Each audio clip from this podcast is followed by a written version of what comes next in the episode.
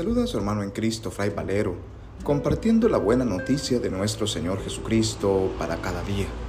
Reflexionamos hoy el Evangelio según San Juan, capítulo 15, versículos del 1 al 8, correspondiente al miércoles de la quinta semana del tiempo de Pascua. En aquel tiempo, Jesús dijo a sus discípulos, Yo soy la verdadera vid y mi Padre es el viñador. Al sarmiento que no da fruto en mí, Él lo arranca, y al que da fruto, lo poda para que dé más fruto. Ustedes ya están purificados por las palabras que les he dicho. Permanezcan en mí y yo en ustedes.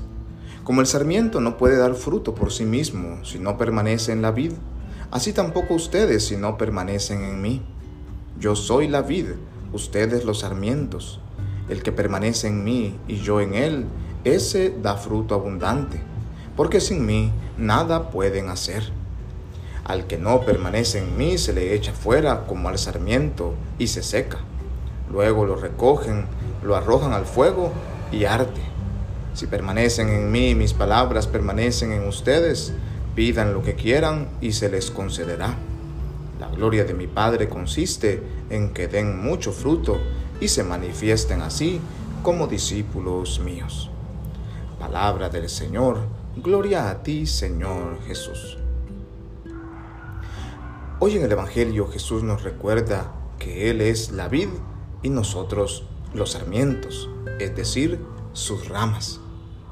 Si nosotros permanecemos unidos a Cristo, que es la vid, como ramas suyas produciremos fruto, y fruto bueno y abundante. Pero si nos separamos de Cristo, que es la vid, entonces no produciremos fruto.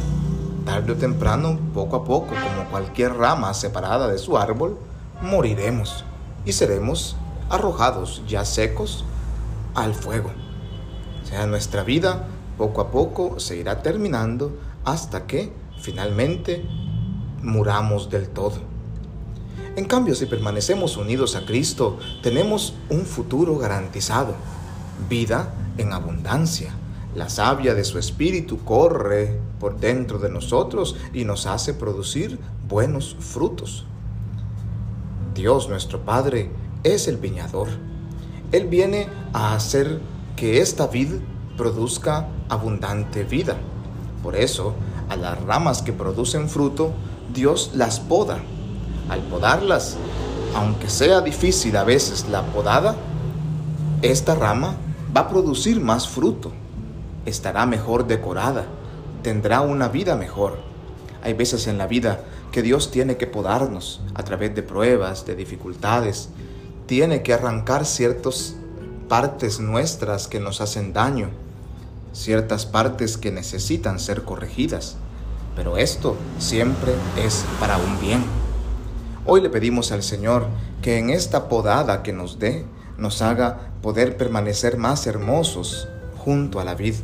Permanecer siempre unidos a Cristo, que es nuestro Salvador, que es la vida misma, para que no seamos arrojados al fuego, sino que por el contrario, podamos nosotros participar de la gloria que Dios nuestro Padre nos ofrece, produciendo abundante fruto, no para nosotros mismos, sino para los demás. Dios nuestro Padre nos ha entregado esta vid que es hermosa, cuya sangre nosotros bebemos en cada Eucaristía. Esta vid que es fuente de vida y de esperanza para los corazones, a la cual nosotros permanecemos estrechamente unidos. La gran pregunta para saber si estamos unidos o no a la vid es, ¿estamos produciendo frutos? ¿O por el contrario, nos sentimos cada vez más distantes de la vida que nos ofrece nuestro Dios?